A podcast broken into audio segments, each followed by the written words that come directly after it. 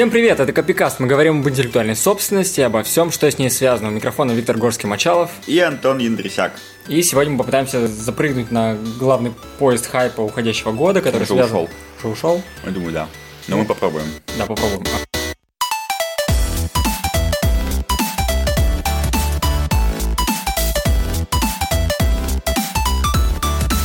Ам, В общем, какая главная история конца этого года, которая связана с интеллектуальной собственностью в России? Ну, это, конечно, все эти истории про Рамблер. И тут все довольно спорно, но меня, я думаю, Антона тоже, раздражает большое количество, я бы сказал, уже целой сложившейся мифологии, которая э, э, которой об- обросла вся эта история с Рамблером. Там было, в общем, три спора, я думаю, все про них слышали. Первый конфликт касался э, отношений между Рамблером и Nginx, Второе касалось Рамблер и Twitch. И третье это Рамблер и Яндекс э, Афиша. Можем так по порядку, собственно, обсудить. Вот первая история была самая первая, самая громкая, которая, мне кажется, испортила Рамблеру репутацию в России. Да я бы не сказал, что особо испортило, но хайп поднялся достаточно отрицательный, потому что здесь, мне кажется, смешалось все подряд. Чувство какой-то обостренной социальной несправедливости, взявшейся непонятно откуда. Ну, понятно откуда, потому что есть как будто бы маленький человек, ну, прямиком из рассказов Чехова, и огромная корпорация.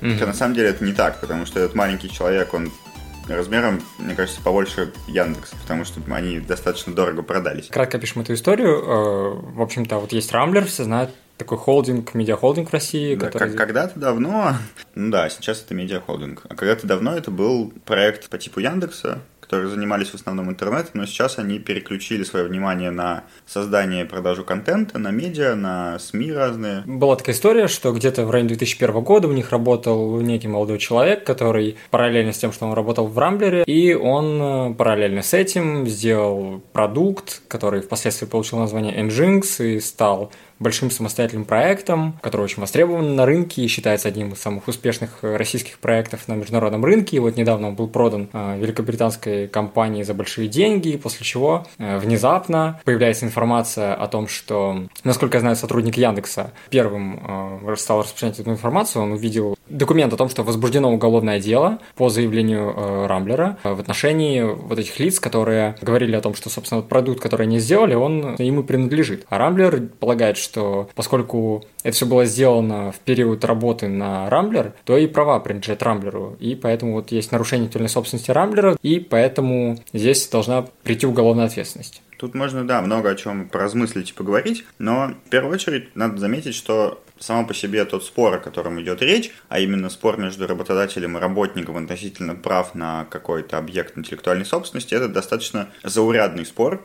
И, в принципе, как мне кажется, их должно быть сильно больше, но учитывая, что мало кто, в принципе, пока обращает внимание на интеллектуальную собственность вообще и конкретно на какие-то сложные объекты, то этих споров меньше, чем хотелось бы. А, На самом деле основание полагать у Рамблера, что проект Nginx был точнее, что права на этот проект принадлежат все еще Рамблеру и никуда никогда не отчуждались, они есть. Мы не видели всех материалов дела, мы не знаем, на чем именно строит свою доказательственную базу Рамблер и так далее, и так далее, но в целом некие основания так полагать на первоначальном уровне, на уровне достаточном для предъявления исков, претензий и, как в настоящем случае, обращения в полицию, они есть. Ну, если верить тому факту, что со- создатель этого продукта, Nginx, он был э, системным администратором в Рамблере, и в его трудовые обязанности не входило создание подобного рода продуктов, Но мы не знаем, входило или не входило. Ну да, если, если предполагать, что это был какой-то обычный заурядный сисадмин, то, наверное, не входило. Но это может оказаться совершенно не так, потому что это был достаточно давно, 20 лет назад, и системные администраторы с тех времен поменялись. В общем, как- в общем, какие-то основания полагать, что есть шансы на победу у Рамблера были, и здесь скорее расстраивает то, что это все происходило не в арбитражном суде, как должно было бы происходить, Ну тут это... а через полицию. Да, и это как раз второй фактор, как мне кажется, после проблемы маленького человека, который общественности взбудоражил, потому что есть такое ощущение у людей, что если вмешивается полиция, то это все неправильно, плохо и незаконно. Но на самом деле это не так вовсе. А Рамблер просто использует имеющиеся у них законные возможности для отстаивания собственных прав. Почему этот спор возник не сразу в арбитражном суде, например, то можно, наверное, представить себе, что Рамблер таким образом в рамках действующего закона и в рамках наличия у него, соответственно, возможностей пытался улучшить свою доказательственную базу перед обращением в суд с иском. Так много кто делает, прямо скажем, и само по себе, само по себе эта идея, она двусмысленная достаточно, потому что, с одной стороны, она находится в рамках правового поля, как мы уже много раз сказали, и она вполне законна, и нет ничего в ней такого особо страшного самой по себе. С другой стороны, она портит состязательность, которая присуща процессу арбитражному, но и помогает этой же состязательности с другой стороны, потому что бывают случаи, когда у стороны правообладателя нет, в принципе, никаких механизмов для поиска доказательств, и в данном случае это представляет собой выход из сложившейся ситуации, хотя и в рамках процесса можно, в принципе, к суду обратиться за э, способствованием в получении доказательств. То есть проблема э, этого кейса, она вовсе не юридическая. То есть мы, мы вообще не знаем, как юридически закончился бы этот кейс вообще. И мы никогда не узнаем теперь уже, видимо, из-за поднявшегося негативного хайпа. И отказа Сбербанка. И отказа, да, нового руководства Рамблера от соответствующих действий. Опять же, кстати, непонятно, потому что нельзя забрать заявление, потому что в уголовном процессе немного не так работает, э, и это дело не частного обвинения, и забрать заявление с последствиями нельзя. Но, с другой стороны, можно не предоставлять информацию в дальнейшем, видимо, какую-то необходимую для следствия, и дело, что называется, схлопнется само по себе. Видимо, идея такая. Когда в сети появились вот эти данные о возбуждении уголовного дела по заявлению Рамблера, многие стали комментировать, мол, ничего себе, полиция забыла про сроки э, давности совершения, привлечения к уголовной ответственности. И вот какой непорядок, посмотрите. Но, насколько я понял из текста вот этого определения возбуждения уголовного дела. Основанием для возбуждения уголовного дела стало то, что в 2001 году началось нарушение, и исходя из того, что по сей день э, некоторые условные злоумышленники присваивают себе авторские права на это произведение, это такое длящееся правонарушение. Если оно длящееся, то оно ну, прекращается только когда полиция начинает тебе мешать совершать да. это преступление. Ну и сроки давности, соответственно, отчитываются от этого же момента, а не от момента начала. Да, то что... Это все равно, что хранить у себя дома оружие, начать его хранить там с 95 -го года и хранить по сегодня сегодняшний день. Если полиция сегодня э, каким-то образом это оружие обнаружит, не значит, что преступление истек... срок давности привлечения к ответственности истек. Это не так немножко работает. Меня, меня удивило в этой истории, что даже некоторые юристы, которые вроде бы неплохо разбираются в уголовном процессе, э, тоже стали говорить, э, повторять вот эти все возмущения по поводу сроков исковой давности. И мне кажется, это вот такой свидетельство того, как работает хайп. Да, именно из-за этого хайпа, из-за быстроты СМИ и быстроты реакции, появления новостей и так далее, и так далее, мы не узнаем действительного ответа на правовой вопрос, потому что общественность, СМИ и так далее все вмешиваются в юридические процессы быстро, а юридические процессы работают медленно это вмешательство, оно вполне себе тоже адекватное, там четвертая власть, все такое, но оно заставляет принимать решения для сторон спора. Часто эти решения не правовые, эти решения строятся на каком-то э, сиюминутном желании или на маркетинговых последствиях и так далее, и так далее. Поэтому вот эта проблема, она, наверное, вовсе не проблема, но мне бы все равно хотелось узнать, были ли на самом деле у Рамблера какие-то основания поступать так, как он поступает в кейсе с Nginx. Кстати говоря, я тут вспомнил интересный факт, что я могу ошибаться, но вроде бы в Великобритании есть правило о том, что если дело рассматривается в суде, СМИ не могут делать публикации о рассмотрении этого дела, пока не вынесено решение. Ну, это, в общем-то, правильно, потому что это, это давление и на, на сторон спора, в первую очередь, и что самое важное, на судью. Ну да, есть такая история, что на самом деле, по большому счету, вот ну, так-то и работает. А, если у вас есть возможность, вы, когда начинаете какой-то процесс против оппонента, вы стараетесь заручиться информационной поддержкой, совершаете информационную кампанию, хотите, чтобы общество вставало на вашу сторону, и здесь есть некоторые моменты манипуляции. К сожалению, так это работает. Меня расстраивает, что многие люди, которые активно участвуют в дискуссиях по поводу того, кто прав или не прав в споре, они по большей части ведутся на эти информационные кампании, и не хватает им вот этой холодной оценки с точки зрения права. Ну, собственно, винить людей в том, что они, которые не являются юристами, в том, что они э, руководствуются тем, что написали СМИ, э, это, наверное, странно. Тут проблема в СМИ, которые позволяют себе манипулировать. Да. Мы с тобой как-то хотели сделать отдельный выпуск про это, но мне кажется, что сейчас можно идею сказать. Привлекать к уголовной ответственности за нарушение авторских и прочих исключительных прав, если это не совсем какая-то невероятная конструкция, а именно вот какие-то бытовые споры между ИПшниками, например, за нарушение товарного знака или еще что-то, а, наверное, не вообще в целом не стоит, потому что никакой публичный интерес не нарушается в данном случае, это просто отношения двух частных субъектов между собой. И То есть ты имеешь в виду, что люди должны ходить только в суд в арбитражный, но не в полицию? Да, я считаю, что привлекать к уголовной ответственности за нарушение исключительных прав – это э, какой-то странный пережиток. То есть я, я не вижу в этом пользы для общества, я не вижу в этом идеи, э, почему государство должно вмешиваться в эти отношения и применять именно уголовно-правовой механизм. У вас есть огромное количество э, способов влияния через нормальные частные отношения в суде. У вас есть, э, не знаю, другие административные органы типа Роспатента, УФАС и так далее, и так далее. Способов взаимодействия много, и при этом непонятно, зачем здесь силовое воздействие через уголовно-правовой механизм. Ладно, давай перейдем к истории с Твичом. Ну, с Твичом еще более прозаичная ситуация. Что там вообще было? Твич — это если кто не знает, такой сервис в интернете, который позволяет вести прямые трансляции. И с Рамблером история очень простая. А, на Твиче пользователи показывали полученные через платный сервис трансляции матчей английской футбольной премьер-лиги. А нужно понимать, что Рамблер в 2019 году по весне купил эксклюзивное соглашение с премьер-лигой английской футбольной о трансляции на территории России игр и любого контента, связанного с э, АПЛ. А футбол в России любят, английский футбол в России любят и смотрят. Ну, то есть как бы просто Рамблер получает с этого много денег. А, транслируя лицензированный контент. И какие-то пользователи Твича показывали в своих аккаунтах приобретенные, ну, купленные ими, грубо говоря, матчи в прямом эфире. Ну и Рамблер обратился к Твичу, он обратился с иском о запрете показа. Это вполне себе обычная практика, и это было в августе. И спор бы прошел незаметно, если бы в один момент Рамблер не поменял исковые требования и не предъявил рекордную сумму компенсации в иске 180 миллиардов рублей. Эта сумма компенсации посчитана Рамблером, его представителями, как максимально возможный размер компенсации в твердой сумме 5 миллионов, умноженный на количество просмотров трансляций, посчитанных с помощью внутреннего сервиса Твича. Начнем с того, что это какой-то очень странный способ подсчета. А, нельзя сказать, что один просмотр — это нарушение, скорее один показ — это нарушение, вне зависимости от того, сколько людей посмотрело. Но оставим это за кадром. Мне кажется, что это было сделано все с одной э, целью сделать, найти как можно большую сумму компенсации, которую хоть как-то можно обосновать. Во-первых, для попадания, вероятно, в СМИ, а во-вторых, для того, чтобы Twitch побудить к заключению мирового соглашения.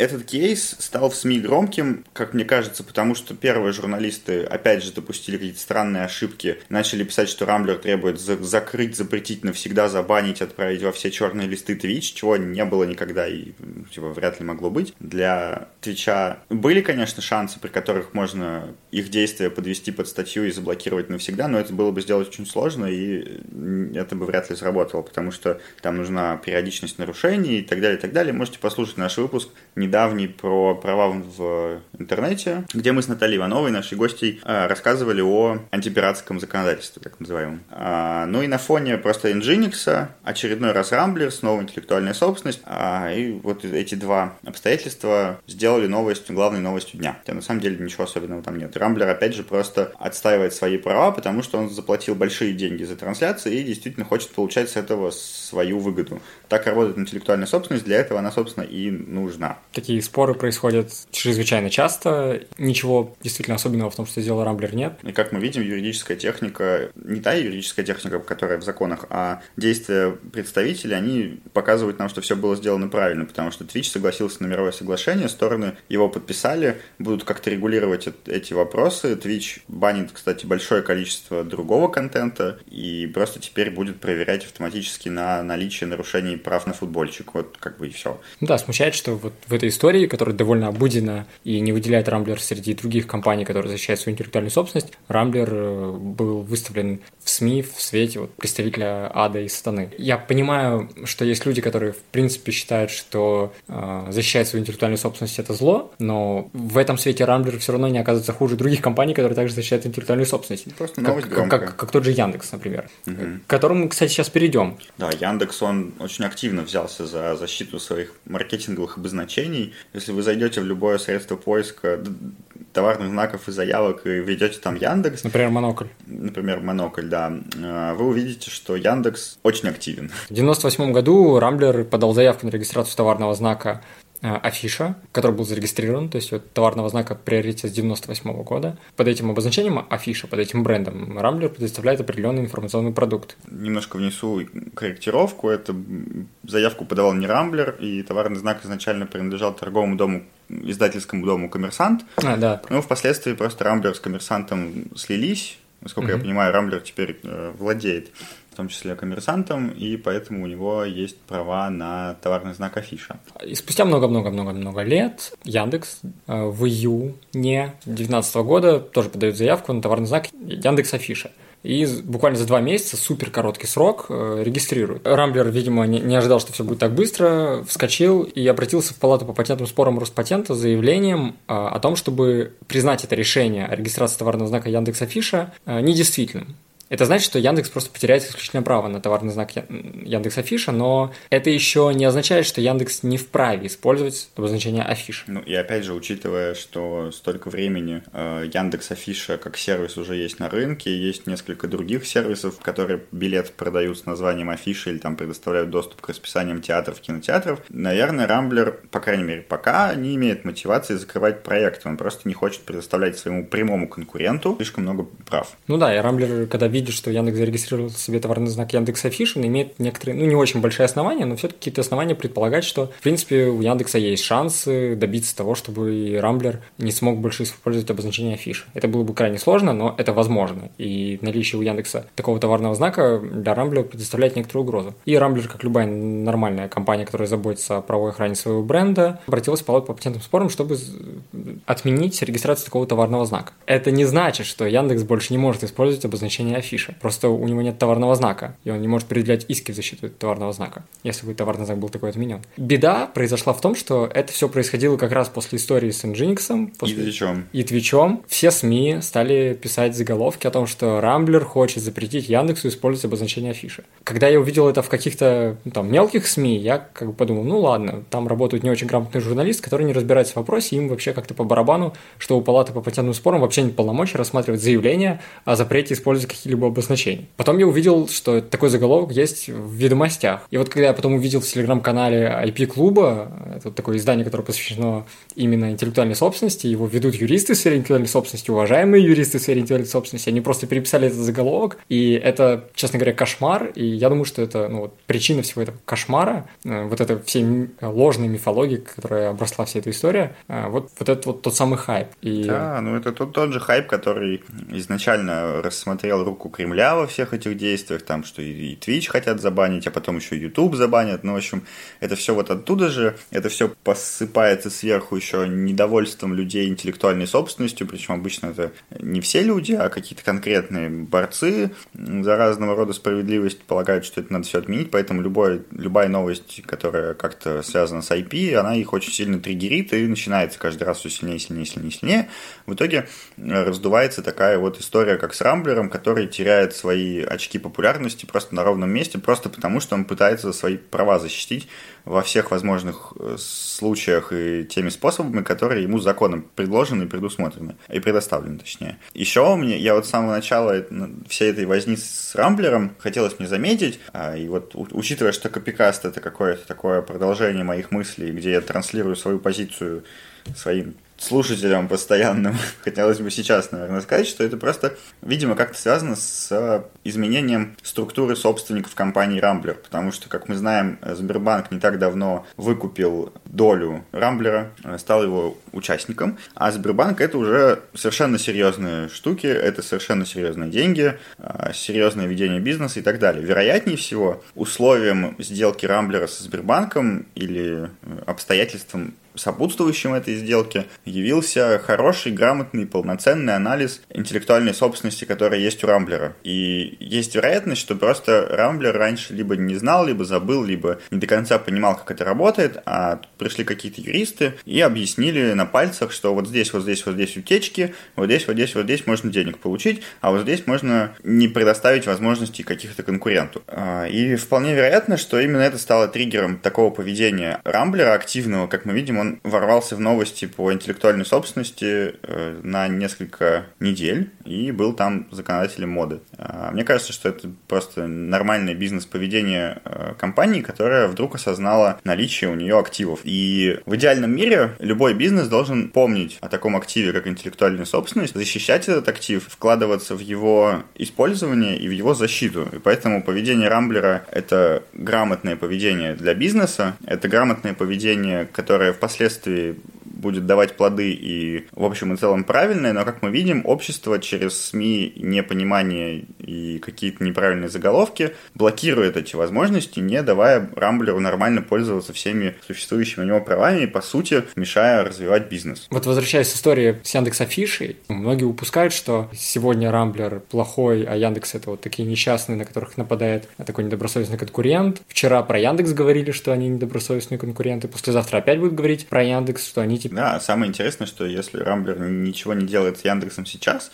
то завтра Рамблер забывает, например, продлить действие товарного знака афиша, и на следующий же день получает иск от Яндекса и вынуждает, вынуждает самого себя Рамблер такими своими действиями, и Яндекс в том числе активно уже выступая, вступая в коммуникацию с конкурентом, ребрендить афишу, которая известна потребителю довольно давно, и Рамблер вложил большие деньги, ну и коммерсант сначала, и вся эта корпоративная структура. Неважно, кто угодно вложил в создание у слова афиша, у этого бренда узнаваемости, запоминаемости и, главной репутации. И если придется вот так из-за какой-то оплошности, из-за того, что где-то там мы не дожали, потому что это могло как-то плохо повлиять на, наш, на нашу сиюминутное восприятие в СМИ и потребителям, мы не дожали немножечко по юридической части, а теперь мы вынуждены нести огромные убытки, потери и так далее. И это неправильное поведение. Мне кажется, важно всегда э, заботиться о бренде и о средствах индивидуальности цивилизации, которые этот бренд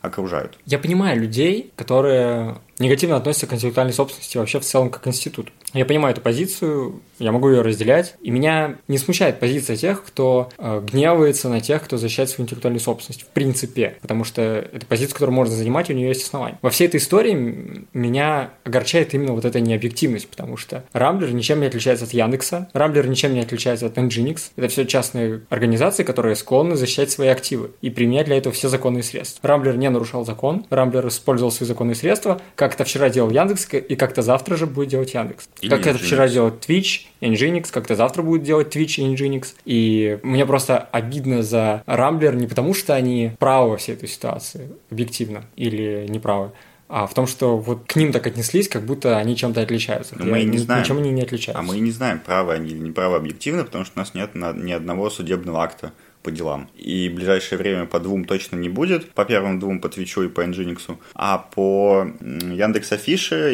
я предполагаю наличие большого крупного спора. Сначала в палате патентным спором, потом в суде по интеллектуальным правам, если, конечно, стороны не договорятся. Да. Возвращаясь к твоему э, месседжу про идею запрета или там уничтожения интеллектуальной собственности и про людей, которые разделяют такую позицию, я могу, наверное, тоже где-то как-то понимать, почему это так, но мне кажется, что здесь как никогда уместен э, давний спор о том, что такое интеллектуальная собственность, какие объекты являются интеллектуальной собственностью, а какие мы вынуждены только приравнивать к интеллектуальной собственности. Mm-hmm. Вот что авторское право это такая true интеллектуальная собственность, товарные знаки это фу-фу-фу, уберите, ну так и быть, за неимением другого мы вам разрешаем пользоваться нашими наработками. И проблема в том, что вот как классическая интеллектуальная собственность, я могу понять все претензии, потому что там есть какие-то штуки про информацию, про ее распространение, еще про что-то там, про книги, почему я не могу там, книгу перепечатать и так далее, и так далее. И учитывая, что интернет и все распространяется, есть предпосылки для утверждать, что все это уже не работает. Но с другой стороны, средства индивидуализации, к которым относятся товарные знаки в первую очередь, учитывая, что это не интеллектуальная собственность в строгом смысле слова, учитывая обстановку в мире, к ним нельзя применять такую позицию, потому что сила бренда и необходимость защиты бренда сейчас на коне, и на каком она не была никогда. Э, бренд – это самый главный актив – Монополия на бренд – это невероятно важно для рынка, и понятно, зачем это нужно. Монополия на бренд никоим образом не вмешивается в дела конкретного частного субъекта, обычного гражданина, а пока он не начинает заниматься экономической деятельностью и так далее, и так далее. То есть здесь все эти тезисы, которые люди приводят против интеллектуальной собственности, их нельзя выдвинуть против средств индивидуализации. Ну да, то есть товарные знаки – это про борьбу бизнеса с бизнесом, там, друг другом, но не про борьбу бизнеса и с потребителями. Вот. Скорее наоборот, товарные знаки позволяют сохранять э, репутацию бренда. Позволяет... И они очень полезны для конечного потребителя. В целом, товарные знаки, как институт, который позволяет оберегать добросовестную конкуренцию, это на самом деле клевая штука. А вот. когда бизнес начинает защищать свои товарные знаки, свои бренды от вмешательства другого бизнеса, когда бизнес начинает защищать свои какие-то инвестиции, в частности, в приобретаемые им лицензии на трансляцию футбольных матчей, это все правильно, это все хорошо, и это все нужно. И поэтому, действительно, как Виктор уже сказал, достаточно обидно за то, что у Рамблера в новостях сложился такая, э, сложилась такая репутация в последнее время. Спасибо за то, что сегодня были с нами. Подписывайтесь, ставьте нам пальцы вверх, звезды в любом количестве, комменты пишите на контакт собакаклеймс.ру, заходите в наш телеграм-канал Games of Brands, где мы рассказываем интересные истории из мира брендов и не только. Оставайтесь с нами, мы скоро вернемся и всем пока. Всем пока.